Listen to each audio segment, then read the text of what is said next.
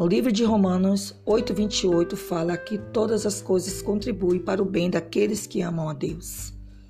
E todos foram chamados por decreto dele.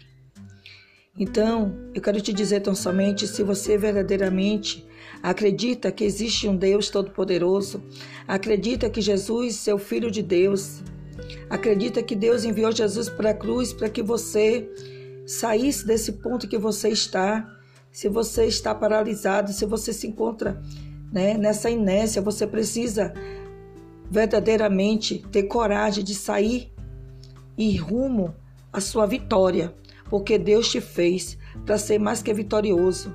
Saia de onde você está, faça diferença, porque nosso ponto de parada não é aqui. O nosso alvo é Jesus. Nosso foco é Jesus e nosso alvo é o céu. O teu alvo é o céu. Você não está aqui por um acaso.